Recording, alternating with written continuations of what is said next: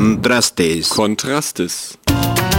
Eine Sendung des Lateinamerika-Komitees Ulm alle 14 Tage auf 102,6 MHz bei Radio Free FM. Alquimia. Über die Transatlantic Trade and Investment Partnership, kurz über das TTIP, wollen wir in der heutigen Kontraste-Sendung des Lateinamerika-Komitees Ulm bei Radio Free FM eine Stunde lang bis 18 Uhr sprechen und berichten. Am Mikrofon ist Lothar Häusern, an der Technik Jürgen Dauter. Das TTIP-Abkommen, das zurzeit zwischen den USA und der Europäischen Union der EU verhandelt wird, ist unser heutiges Thema in der Kontraste-Sendung des Lateinamerika-Komitees bei Radio Free FM.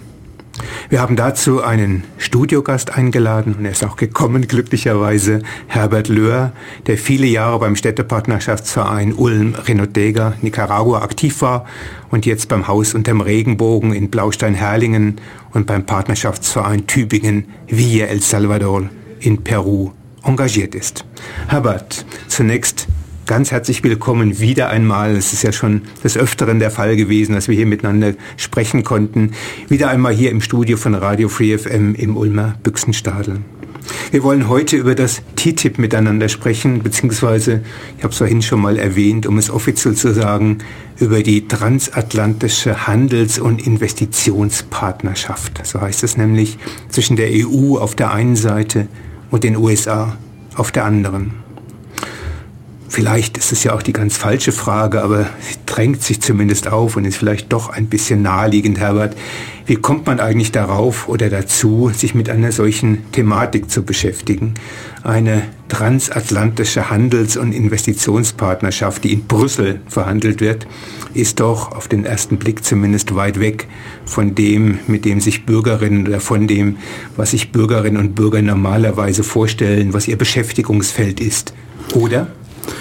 Ja, guten Tag, Lothar. Vielen Dank zunächst für die Einladung zu diesem Gespräch. Ja, es scheint, als sei dieses Thema nun sehr weit von unserem Alltag, von unserem Leben entfernt. Aber du hast schon angedeutet, dass ich äh, viele, viele Jahre äh, meinen Blick auf Lateinamerika gerichtet hat.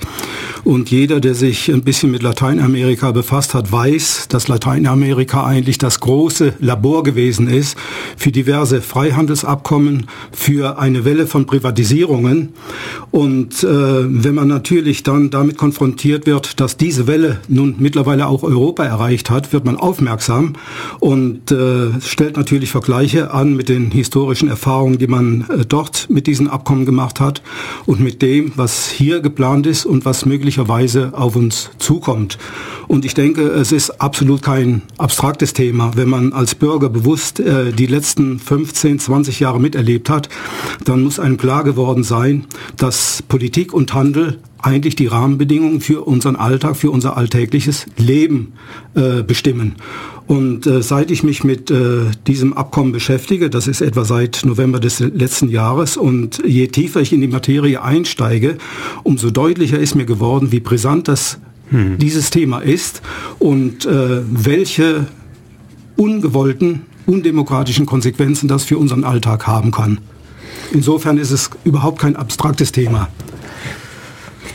Das heißt, wir werden heute auf jeden Fall versuchen, ein bisschen auch diejenigen zu erreichen, die bisher noch überhaupt nicht so recht realisiert haben, was da für eine Dynamik drinsteckt, was da überhaupt für eine ja, Dimension in diesem Abkommen steckt, was da, wie gesagt, so etwas abstrakt auf den ersten Blick TTIP genannt wird und es war scheinbar weit weg von uns auch verhandelt wird. Nein, ich denke, du hast völlig recht. Das ist mitten in unserem Geschehen, mitten in dem, was uns politisch interessieren sollte. Trotzdem, äh, ähm, jetzt auch nochmal auf der Systematik halber, Herbert, ähm, man kann auch nicht davon ausgehen, dass alle schon wissen, wenn man das Wort Freihandelsabkommen oder Freihandel erwähnt, was das für eine Bedeutung hat. Was ist denn ein Freihandelsabkommen?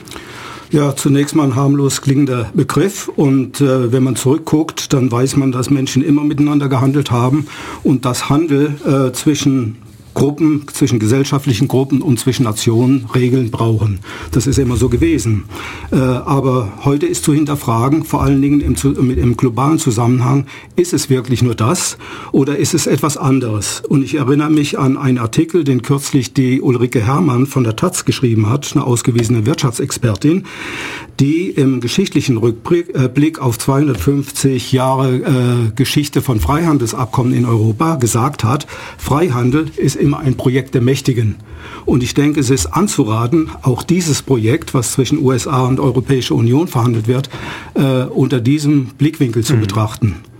Und wir werden uns sicherlich äh, im Lauf unserer Unterhaltung äh, tatsächlich dem Kern dieses Freihandelsabkommens nähern, ob es wirklich nur ein Freihandelsabkommen ist oder ob nicht eine andere Strategie und andere Ziele noch dahinter stecken. Also, weil du ja schon gerade angedeutet hast, ja. selbst unter dem engeren Begriff von Freihandel ja. gibt es schon unterschiedliche Interessen und Natürlich. gibt es unterschiedliche, wie sagt man da so, wenig freundlich Asymmetrien von Macht, in Natürlich. dem Fall von Wirtschaftsmacht. Ja.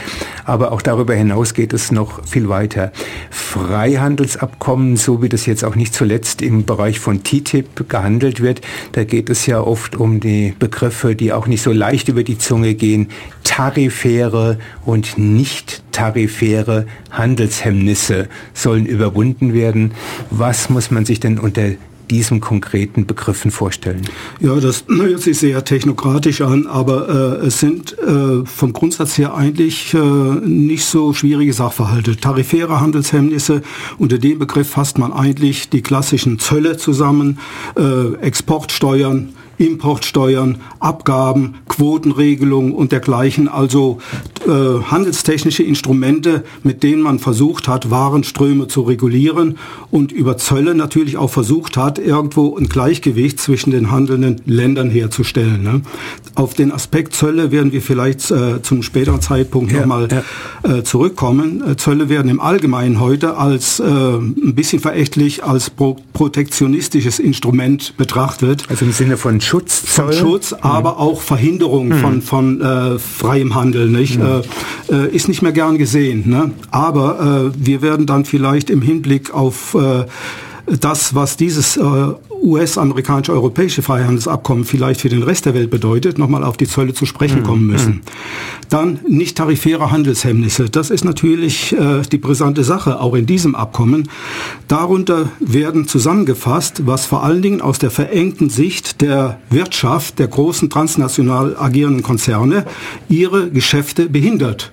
Und es ist auch ein bisschen eine, eine, ähm, eine Verschleierung, wenn man von Handelshemmnissen redet. Wenn man sich die Begriffe genau anschaut, ist es in hohem Maße sind es auch Produktionshemmnisse. Wenn es nämlich um Umweltstandards geht, sind es eigentlich nicht die um Umweltstandards, die den Handel behindern, sondern ist es aus der Sicht von Unternehmen, sind das Produktionshemmnisse, die Produktion teuer machen. Wenn ich Umweltstandards einhalten muss, muss äh, verteuert das meine Produktion. Ähnlich verhält sich das mit Sozialstandards, mit Verbraucherschutzstandards. Das sind eigentlich Produktionshemmnisse. Die Produktion äh, verteuern. Und aus der engen Sicht der, der Unternehmen und aus deren Logik ist natürlich klar, dass die solche Hemmnisse möglichst minimieren oder ganz weghaben wollen. Mhm. Ne? Und äh, äh die, die Liste dieser nicht tarifären Handelshemmnisse ist ja im Grunde eben aufgrund der Interessenlage der Konzerne beliebig erweiterbar. Jeder Konzern, jede Sparte hat ihre eigenen äh, speziellen Interessen und wird alles, was ihre Geschäfte und ihren Handel behindert, einfach äh, zum, zu einem nicht tarifären Handelshemmnis erklären. Ne? Äh, und das ist eben eine brisante Sache, weil das ist eben dann, äh, über diese Begriffe wird kein demokratisch äh, einge, eingeführter Konsens hergestellt, sondern das ist die, die, die Hoheit über diese Definition hat die Wirtschaft. Hm. Und da muss man schon ein großes Fragezeichen dahinter machen. Kannst du denn ein paar, du hast es ja jetzt schon ja. mal so im Vorbeigehen ähm, zumindest mal gestreift, kannst du ein paar von den Dingen, die wir kennen, also die bekannt sind, die konkret in diesen Verhandlungen eine Rolle spielen, von sogenannten nicht tarifären Handelshemmnissen, ich muss mich immer zusammenreißen, ja. das auch ohne zu stocken, ja, äh, über die Lippen zu bringen, benennen? Ja, ich kann es äh, noch sehr viel konkreter machen, dass es auch für den Zuhörer ein bisschen alltagsnäher ist. Zum Beispiel Tarifrecht und Arbeitsrecht. Nicht? Kann ein Tarifär tarifäres Handelshemmnis sein. Wir haben Beispiele dafür, dass äh, Unternehmen gegen solche Regelungen in anderen Staaten geklagt haben. Ne? Es kann die Kennzeichnungspflicht von Lebensmitteln sein, nicht? Kann ein Tarif zu einem äh, nicht tarifären Handelshemmnis erklärt werden, nicht? Äh, es kann der Umweltschutz sein nicht Naturschutz kann nicht tarifäres Handelshemmnis sein, nicht weil es, äh, ich denke an das berüchtigte Fracking, ja. nicht das berührt Naturschutz und äh, Gebietsinteressen. Das ist, äh, wenn solche Interessen und äh, äh, Vorschriften, die sowas verhindern, bestehen, ist das ein nicht tarifäres Handelshemmnis, nicht? Das, äh, das kann beispielsweise auch das Koalitionsrecht sein, das Recht, Gewerkschaften zu bilden. Der viel diskutierte Mindestlohn, der jetzt bei uns verhandelt wird und sich so schwer tut, geboren zu werden, kann ein nicht tarifäres bevor sein. Da ne? ist, bereits diverse ja. Hindernisse und ja. bereits Löcher hat. Ja. Wir wissen natürlich nicht genau, das muss man einräumen, weil äh, das ist das Wesen dieser Verhandlungen, die ja geheim sind. Wir wissen nicht exakt, was tatsächlich verhandelt wird, aber man kann ableiten aus bestimmten vertraulichen Papieren, die öffentlich äh, geworden sind, dass gerade die Felder, die ich erwähnt habe, dass die sehr wohl in der Diskussion stehen. Äh, ich habe eine Liste, die hat äh, allerdings die Europäische Union selber äh, veröffentlicht. Da haben 52 Industrieverbände und Wirtschaftsverbände auf, von beiden Seiten des Atlantiks die Möglichkeit gehabt, ihre äh, Anforderungen und ihre Wünsche an die Verhandlungskommission zu richten, in welchen Bereichen sie hier Deregulierungen möchten. Und da sind alle vertreten. Das geht von der, von der Kosmetikindustrie, pharmazeutischen Industrie bis zu den Luftfahrtverbänden. Und dann kann man äh, sich in etwa das Panorama ausdenken, was hier zur Disposition mhm. steht. Und dann gibt es noch, das muss ich noch schnell erwähnen, dann gibt es die äh, Verhandlungsrichtlinien, die sind im letzten Jahr äh, von einer EU-Kommission verabschiedet worden, nach denen die EU verhandeln muss. Die sind öffentlich geworden, sollten sie nicht werden. Und auch da kann man dann wirklich Rückschlüsse ziehen, was hier zur Disposition steht, was verhandelt wird, ne? ohne dass man nun alle Fakten im Detail kennt. Dann denke ich, sollten wir jetzt kurz eine Musik spielen und dann uns mal näher damit befassen, wie alles begann und wer welche Interessen an dieser Geschichte hat.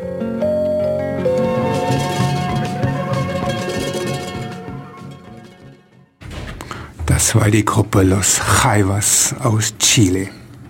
Ja, über das geplante Freihandelsabkommen zwischen der Europäischen Union und den USA, das zurzeit verhandelt wird, sprechen wir in der heutigen Kontrastesendung des Lateinamerika-Komitees bei Radio Free FM noch bis 18 Uhr. Unser Gesprächspartner ist Herbert Löhr, die der, wie er gerade vorhin erzählt hat, geradezu als interessierter Bürger angefangen hat, sich näher in diese nur scheinbar abstrakte Materie einzuarbeiten. Ich denke, dabei ist schon ein wenig klarer geworden, warum das Thema eben keine abstrakte Materie ist, sondern es alle ziemlich heftig angeht oder besser gesagt angehen sollte. Herbert, gibt es denn irgendwelche Beispiele, irgendwelche Vorläuferdiskussionen oder gegebenenfalls auch konkrete Abkommen, die in diese Richtung des jetzigen TTIP, des jetzigen Abkommens zielen? Ja, die jetzigen Verhandlungen haben natürlich eine Vorgeschichte. Das ist nicht etwas, nicht etwas, was vom Himmel gefallen ist. Wir erinnern uns an das äh, MAI-Abkommen, mhm. das internationale Investitionsschutzabkommen, was grandios 1998 gescheitert ist. Dann vor wenigen Jahren ist das sogenannte ACTA-Abkommen gescheitert, was sich vor allen Dingen auf äh, das Recht an geistigem Eigentum äh, sich äh, der Medien bemächtigen wollte. Die sind alle grandios gescheitert, weil sie öffentlich stattfanden und natürlich die, äh, die Öffentlichkeit da sehr früh mobil gemacht hat. Das ist auch der Grund dafür, dass die jetzigen Verhandlungen Geheimverhandlungen sind. Das sind alles Vorläufer und äh, ich denke, äh, ist, das ist auch gleichzeitig der Grund, warum äh, erneut wieder mit diesem Abkommen das, was man damals nicht erreichen konnte, äh, wieder erneut auf den Tisch kommt und um es diesmal durchzusetzen. Was natürlich auch eine ganz große Rolle spielt, ist äh, ja das mächtiger werden der sogenannten BRICS-Staaten, Brasilien, Indien, China, mhm. Russland mhm. äh, und Brasi äh, Brasilien habe ich genannt, äh, wo natürlich so argumentiert auch die Europäische Union, so argumentieren auch die USA, die Verhandlungsführer, wo man natürlich ein Gegengewicht schaffen muss, nicht, um seine Position äh, auf der globalen Ebene zu behalten. Aber ein anderer wichtiger äh, Grund wird auch sein, äh, besonders aus der Sicht der Vereinigten Staaten, dass der transatlantische Handel äh, aus der Sicht der USA lahmt seit einigen Jahren, rückläufig ist.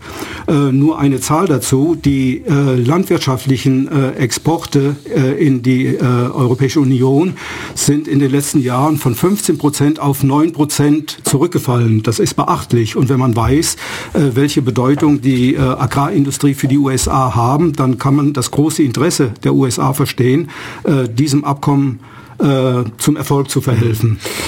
Ähm, du hast gerade gesagt, was man ja nun auch, wenn man sich nur einen Hauch damit beschäftigt, weiß, dass diese Verhandlungen eben nicht transparent geführt werden, auch mit ganz bestimmten Absichten nicht transparent geführt werden. Ähm, lässt sich denn wenigstens vermuten oder gibt es denn einige Andeutungen, ähm, wer in diesen Prozess äh, in Gang gesetzt hat? Du hast gerade die Absichten der US-Regierung mal benannt. Wer ist denn in Europa ähm, sehr stark äh, interessiert daran, ähm, unter dem Stichwort wie alles begann. Punkt, ja, Punkt, Punkt. Äh, das, was ich selber beim Recherchieren in den diversen Pressemeldungen und Agenturmeldungen gelesen habe, äh, äh, zeichnet das Bild, als hätten vor allen Dingen Frau Merkel und David Cameron, der englische Premier, sozusagen äh, dieses Abkommen äh, Obama geradezu angetragen. Ne? Und wenn man jetzt die äh, Meldungen des jüngsten Besuches von Frau Merkel in den USA genau verfolgt hat, scheint da sehr viel dran zu sein. Frau Merkel war diejenige, die hier eine öffentliche, eine öffentliche Stellungnahme abgegeben hat und das, äh, eine Rede gehalten. Ja, und das Projekt äh, erneut ja, als das ja. zukunftsweisende Projekt ja. zwischen den beiden Blöcken äh, bezeichnet hat. Also es spricht viel dafür, dass tatsächlich die Initi Initiative äh, von der europäischen Seite kam hat vielleicht auch etwas äh, zu tun mit der europäischen Krise, äh, dass man denkt, auch das könnte ein Instrument sein, äh, europaweit aus der Wirtschaftskrise herauszukommen. Mhm. Es ist ja nicht nur eine Währungskrise, sondern es ist auch eine Wirtschaftskrise, die wir haben.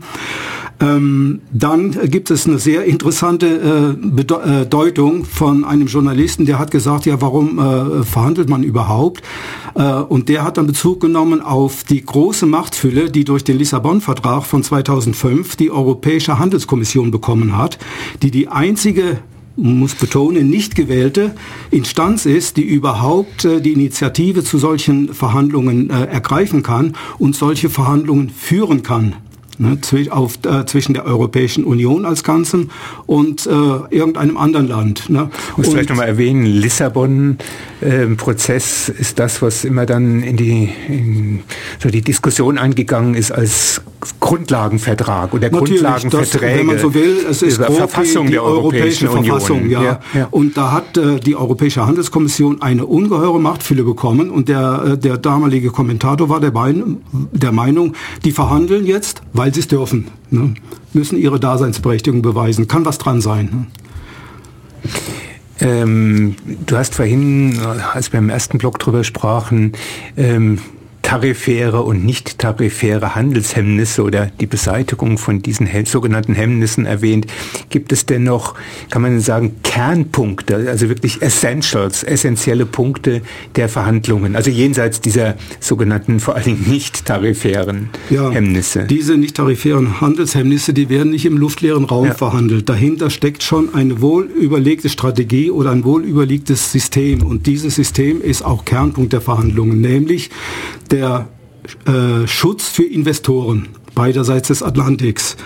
Und das muss man im Zusammenspiel mit den nicht tarifären Handelshemmnissen sehen.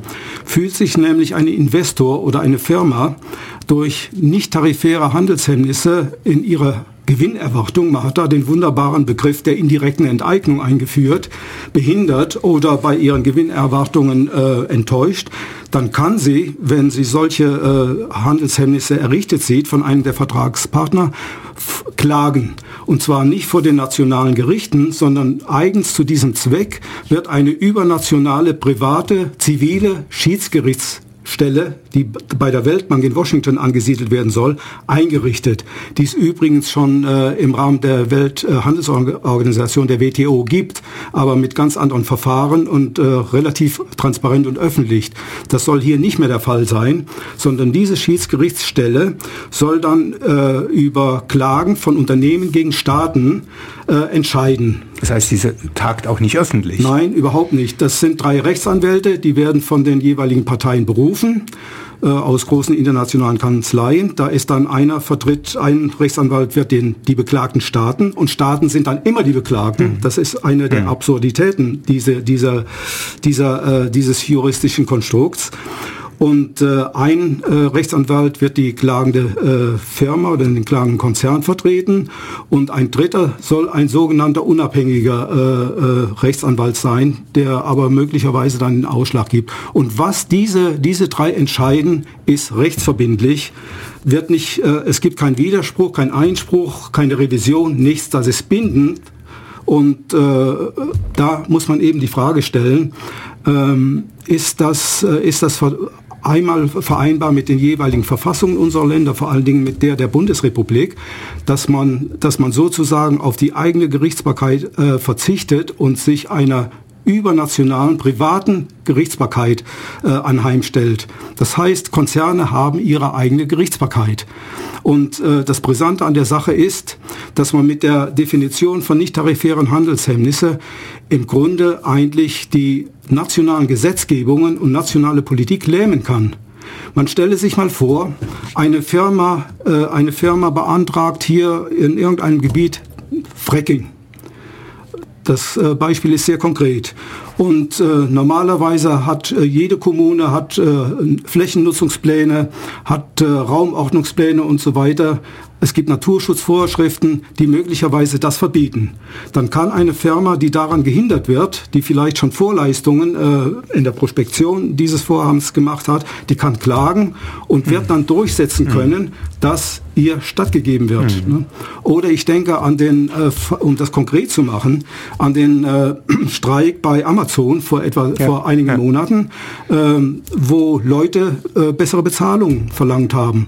Wenn jetzt ein Mindestlohn eingeführt wird, auch für diese Branche, dann ist es, dann ist es ganz konkret, dass Amazon dagegen klagen könnte als amerikanisches Unternehmen hier und sagt, das ist für unser Geschäft ein nicht tarifäres Handelshemmnis. Zu einem nicht öffentlichen Verfahren. Und das ja. in einer nicht öffentlichen privaten ja. äh, Schiedskammer. Ja. Ja.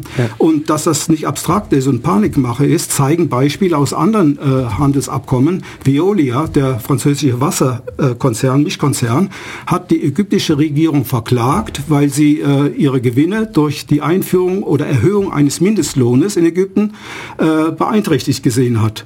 Oder beim Fracking hat äh die amerikanische Firma Lone Pine äh, Kanada verklagt auf äh, mehrere Millionen Schadensersatz, weil Kanada ein Moratorium hm. verhängt hat für hm. das Fracking und äh, diese, diese Aktivitäten eingestellt werden mussten. Also das, und man kann sich sicher sein, das wird auch im Rahmen dieses Abkommens, wenn es denn so durchkommt, wird das geschehen. Das heißt, die Intransparenz, die nicht öffentliche ja. Nachvollziehbarkeit bezieht sich jetzt nicht nur auf die Verhandlungen, sondern auch auf die Ergebnisse oder Teile der Ergebnisse. Natürlich natürlich, ne? äh, ja. dieser Verhandlungen. Ja, ja. Also was und, die Gerichtsbarkeit zum Beispiel und angeht. das ist auch einer der wesentlichen Gründe, äh, warum man geheim verhandelt, weil gerade dieser, dieser äh, Punkt der, der trans übernationalen Gerichtsbarkeit im Zusammenspiel mit den nicht tarifären Handelshemmnissen ist so brisant. Das war der Kommission und den Verhandelnden bewusst. Das muss man raushalten, sonst beginnt viel zu früh eine mmh, öffentliche mmh, Diskussion mmh. und das Ding wird wieder scheitern. Ne? Könnte man und das ist auch, wenn ich das noch sagen darf, das ist auch der Hauptkritikpunkt äh, den Kritiker an diesem gesamten Abkommen haben. Das steht im Fokus aller Kritik. Ähm, könnte man sich äh, denn wenigstens zurücklehnen und sagen, wenn dieses Abkommen jetzt durchgewunken wird, in Brüssel und wir werden auch hier noch darüber zu sprechen haben, wo noch abgestimmt werden muss über dieses Verfahren, was die nationalen Rechte angeht, ähm, könnte man denn wenigstens ähm, sich zurücklehnen und sagen, naja, es ist eben nur für einen gewissen Zeitraum und auch das wird gegebenenfalls vorübergehen. Wie bindend sind denn die Ergebnisse, die jetzt bei den Verhandlungen dann erzielt werden? Ja, wenn das äh, Abkommen verabschiedet wird, es muss mindestens von der, vom Europäischen Parlament abgesegnet werden, wobei da nichts nichts mehr zu diskutieren und verhandeln gibt. Es gibt, äh, gibt dann nur noch ein Ja oder ja, Nein. Nein. Ja. So, dann ist das völkerrechtlich bindend.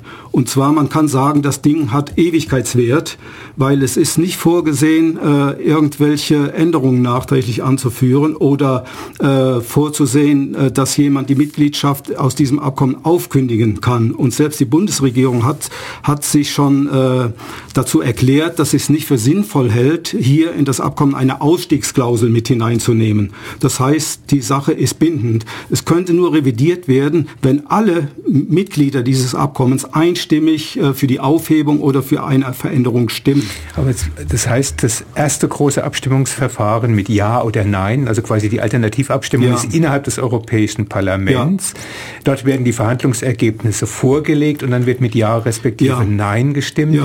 Gibt es denn noch ähm, vorgesehen sowas wie ein Ratifizierungsverfahren innerhalb der Mitgliedsländer der Europäischen Union? Äh, das ist äh, völlig unklar und äh, ich muss das jetzt mal so salopp sagen, das ist ein Hammer, ne, dass diese Frage Gegenstand der Verhandlungen ist.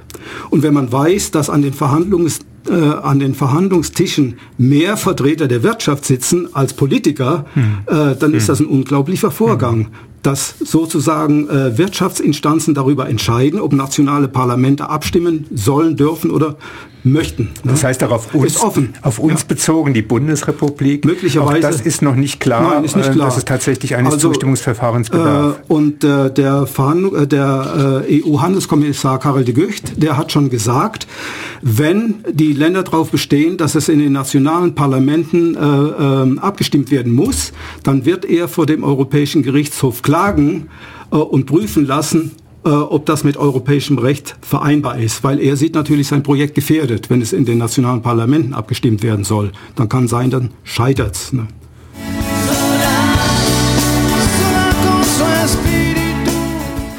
Ja, Herbert, die Befürworter des TTIP, des geplanten Freihandelsabkommens zwischen der Europäischen Union und den USA, erwarten für die Wirtschaften der beiden Seiten, also für die Europäer einerseits, die US-Amerikaner andererseits, ähm, so wird immer wieder gesagt, ein deutliches Wachstum. Um das einschätzen zu können, ähm, würde ich ganz gerne mal kurz nach dem aktuellen Stand der jeweiligen Wirtschaften ähm, fragen, welche Anteile am Welthandel haben denn die Europäer bzw. die USA? Ja, das ist ja schon irgendwie eine gewaltige Nummer. Ne? Natürlich. Äh, man äh, kann sich aus dem ganzen Zahlenwerk, aus den äh, makroökonomischen äh, Indikatoren, kann man sich drei äh, Bereiche rausgreifen. Das ist einmal der Wertschöpfungsanteil der Industrie. Zusammengenommen hätten dann USA und Europäische Union mehr als 42 Prozent der globalen Wertschöpfung in den Händen. Ja. Auf äh, heute entfallen auf die äh, Europäische Union 23 Prozent, auf die USA 18 Prozent. Bei dem Bruttoinlandsprodukt, äh, äh, sieht es so aus, dass auf äh, USA 21 Prozent und auf die Europäische Union 23,2 Prozent entfallen würden, also insgesamt etwa 45 Prozent des ja, globalen ja, Bruttoinlandsproduktes ja, also erreicht würden. Ja. Und was ganz entscheidend ist, bei den Direktinvestitionen würden, wenn dieser Block zusammenkommt, würden 55 Prozent aller äh, Direktinvestitionen von diesem äh, Wirtschaftsblock getätigt, wobei die Europäische Union den Löwenanteil auf sich vereinigt, nämlich 37 30 Prozent. Aber wenn man diese Zahlen äh, Wirtschaftskraft Europa, USA gegenüberstellt, sieht man auch, dass Europa für sich genommen eine sehr starke Position hat, global betrachtet. Und aus unter dieser Sicht nicht zwingend darauf angewiesen wäre, hier ein Bündnis mit den USA einzugehen. Also mit diesen Ziffern könnten sich die Europäer sehr gut äh, global behaupten.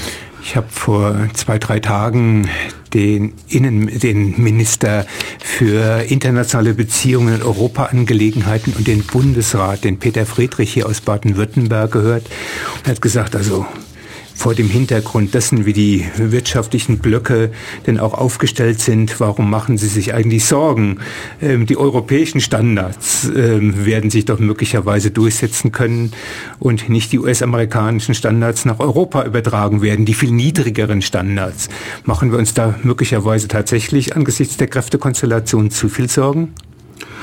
Äh, ich denke, dass wir uns nicht zu viel Sorgen machen. Es kann durchaus sein, äh, dass in dem einen oder anderen Fall äh, unsere Standards besser werden könnten.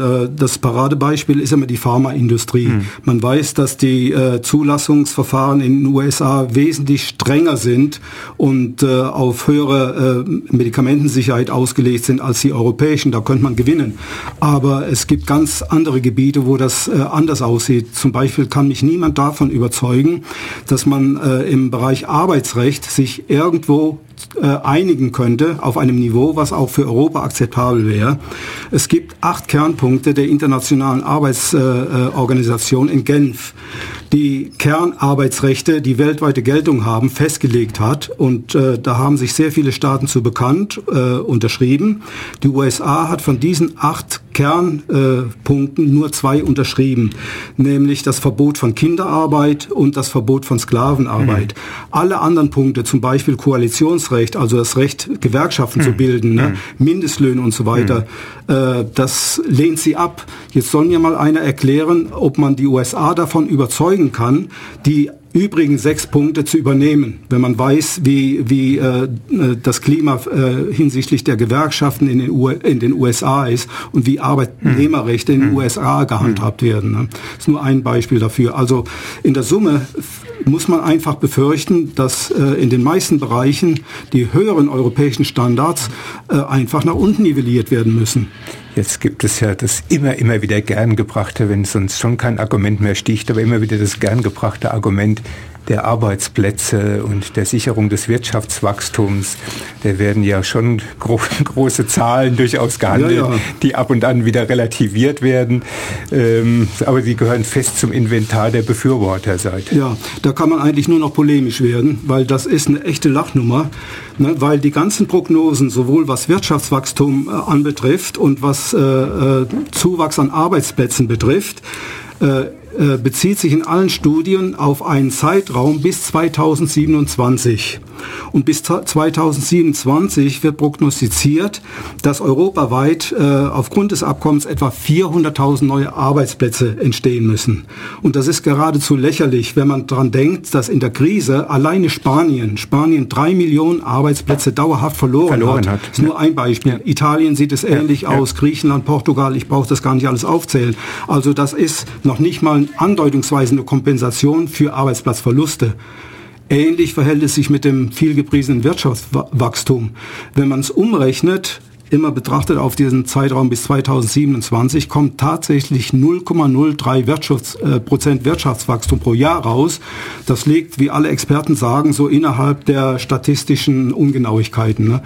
Äh, aber das ist eine der strategischen äh, ähm, Manöver der EU, dass man genau mit solchen Zahlen versucht, die Öffentlichkeit gewogen zu machen. Da gibt es ganz klare, ähm, äh, ganz klare Bekenntnisse und Erklärungen von de Gucht, dass man das vorstell, herausstellen muss, hm. nicht die konfliktiven hm. Verhandlungspunkte. Das muss in die Öffentlichkeit, ne, die positiven Aspekte. Nun hast du vorhin mal gesagt, um den Blick ein bisschen über die unmittelbar Beteiligten, die Euro Europäer respektive die USA hinauszuheben. Ähm, du hast ja vorhin gesagt, nicht zuletzt eine Beschäftigung mit Lateinamerika, nicht zuletzt eine Beschäftigung mit Vorläufer, äh, was hätte ich gesagt, Modellen oder ähm, Initiativen ähm, im Bereich von Freihandel, Lateinamerika, USA, USA, Kanada, haben dich auch bewogen, da mal ein bisschen näher hinzuschauen und sensibel zu machen. Ähm, Stichwort nochmal Gewinner und Verlierer im globalen Zusammenhang. Äh, bei jedem Freihandelsabkommen gibt es eigentlich immer Gewinner und Verlierer, selbst zwischen den Verhandlungspartnern selber. Das wird hier zwischen der USA und der Europäischen Union nicht so krass sein, wie das in anderen Fällen war. Ich werde äh, vielleicht nachher was zu dem NAFTA-Abkommen sagen können, äh, weil man es hier mit zwei äh, sehr ähnlichen und gleich starken Ökonomien zu tun hat. Aber es sind ja noch andere äh, beteiligt auf diesem Globus, nämlich die Länder der dritten Welt beispielsweise. Wenn man sieht, dass hier der weltweit größte Wirtschaftsblock entsteht, dann hat er eine ökonomische Macht, der dem Rest der Welt, selbst den BRICS-Staaten, die Spielregeln diktiert. Ja. Und da komme ich nochmal auf die Zölle zurück. Nicht die, äh, diese äh, äh, Länder der Europäischen Union und äh, der USA brauchen Rohstoffe. Nicht? Äh, und sie sind natürlich interessiert, die Rohstoffe billig zu kriegen. Und wenn die ein solches Potenzial haben als Wirtschaftsblock, dann können sie eigentlich den äh, äh, rohstoffbesitzenden Ländern äh, jede, jede Möglichkeit nehmen, Importzölle, äh, Exportzölle auf ihre Rohstoffe zu erheben oder die auf ein Minimum abzusenken. Und man weiß, dass das heute schon geschieht im bilateralen Abkommen. Ne? Das bilaterale Abkommen dazu dienen, äh, Rohstoffimporte aus anderen Ländern, aus Peru beispielsweise, vergleichsweise billig zu machen. Ne? Und man wagt sich gar nicht vorzustellen, äh, wie äh, die EU und äh, die USA handeln können, wenn sie hier die Oberhand haben. Ne? Und damit ist solchen schwachen Ökonomien und Entwicklungsländern die Möglichkeit genommen, über Zölle ihre schwache Ökonomie sozusagen mal äh, zeitweise zu schützen, um überhaupt eine Wirtschaft entwickeln zu können. Das ist ein unverzichtbares äh, Instrument für schwache äh, Volkswirtschaften, um sich entwickeln zu können. Sich nämlich nach außen über Zölle abschirmen zu können und hier regulieren zu können. Ne? Das wäre weg. Und es gibt auch, es gibt auch eine Modellrechnung, die ganz eindeutig die Länder des sogenannten Südens als Verlierer ähm, äh, herausrechnet. Äh, Gewinner sind alle, die an dem Abkommen beteiligt sind, mehr oder weniger. Und Verlierer werden die Länder des Südens sein. Das heißt, es geht weit über den europäischen und US-amerikanischen ne? Zusammenhang ja, ja. hinaus. Und es geht ja dann nicht nur um, äh, um, ein, um Zölle und äh, einfache Handels äh, Handelsfragen. Ne? Es geht einfach um mehr in, in dieser Hinsicht. Ne? Und ich denke, dass äh, das ist meine große Befürchtung, wenn dieses Abkommen in dieser Form mit dieser Machtfülle durchkäme, dann wäre die Situation der sogenannten armen Länder des Südens, die wäre für alle Ewigkeit zementiert. Ich kann mir nicht vorstellen, wie die aus ihrer Misere als heute hauptsächlich Rohstofflieferanten und, und äh, äh, zu, äh, Flächen, Flächengeber für, für Agrarindustrie, wie die da rauskommen wollen. Das heißt, es geht letztendlich unter dem Strich, vorhin haben wir gerade gesagt, es geht um mehr als die USA und den europäischen Raum. Es geht letztendlich auch, glaube ich, mehr als um eine Weltwirtschaftsordnung. Es geht wirklich um die Zementierung einer bestimmten Weltordnungslogik. Und das ist, glaube ich, auch eine der Hauptproblematiken bei dieser ganzen Geschichte.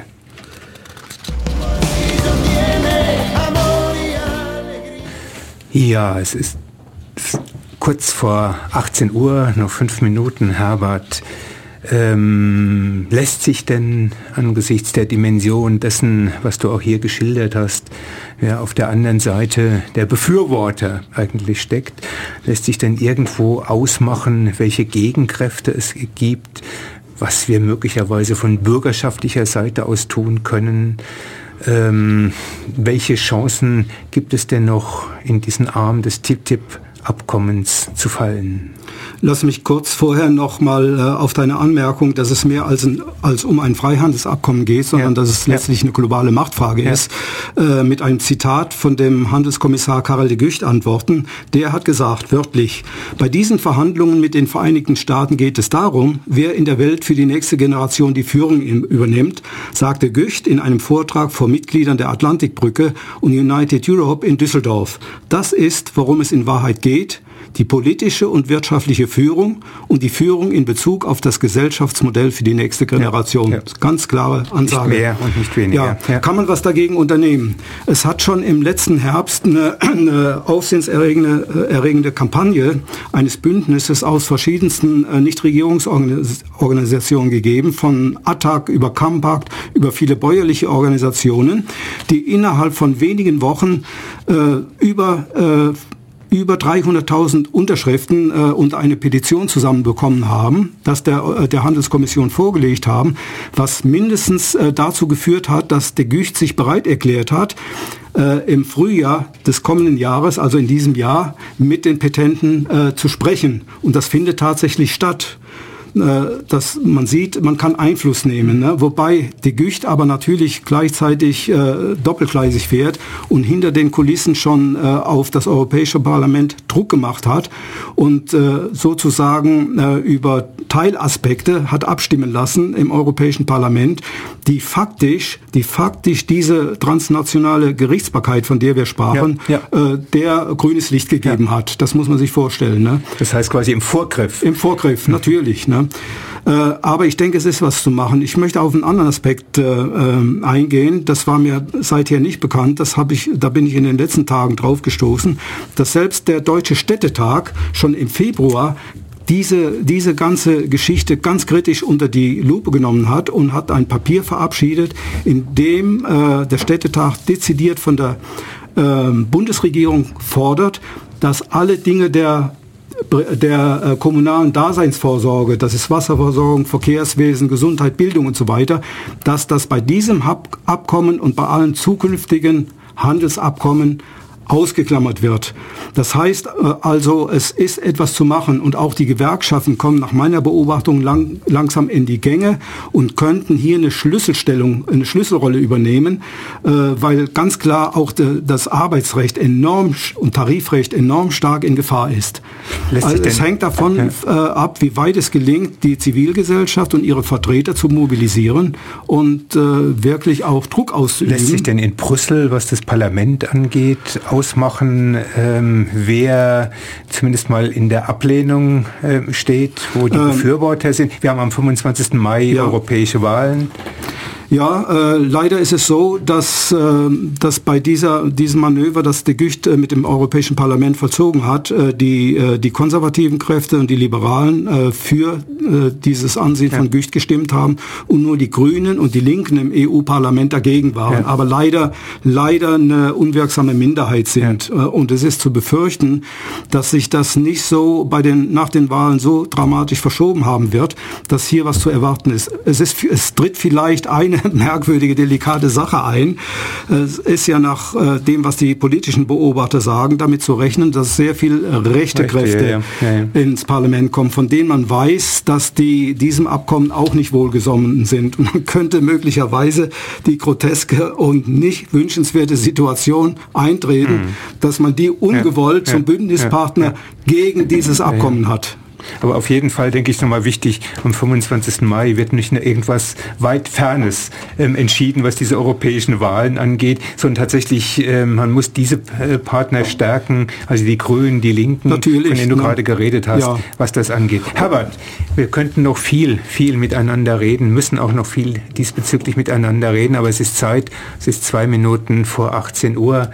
Äh, für heute Schluss zu machen. Herzlichen Dank ein weiteres Mal, Herbert, dass du uns wieder in dieser letzten Stunde als Gesprächspartner zur Verfügung gestanden hast. Ich hoffe, wir konnten wenigstens jetzt auch denen, ähm, die zugehört haben, ein klein wenig von der Größenordnung dessen deutlich machen, was man doch am Anfang ziemlich abstrakt TTIP-Verhandlungen äh, nennen musste. Nein, hier geht es meines Erachtens nicht um ein fernliegendes, nur der wunderbaren Wirtschaftsverbesserung dienendes Abkommen. Hier geht es schlicht um die Ordnung, in der wir in dieser Welt leben wollen oder auch nicht leben wollen. Ich denke, es ist unsere Welt, um die es hier geht und entsprechend haben wir die Ärmel hochzukrempeln, immer und immer wieder und haben uns einzumischen in all das, was hier passiert. Herbert, nochmals vielen Dank für dein Kommen und deine Äußerungen zum Thema. Ich denke, wir werden auch darauf zurückkommen müssen. Ja, gerne. Ich habe es mit konstruktivem Zorn gerne gemacht. mit Vergnügen. Die nächste Kontraste-Sendung gibt es heute in zwei Wochen, wie immer, zwischen 17 und 18 Uhr. Am Mikrofon war Lothar Häusern, an der Technik Jürgen Dauter. Tschüss. Contrastes. Contrastes.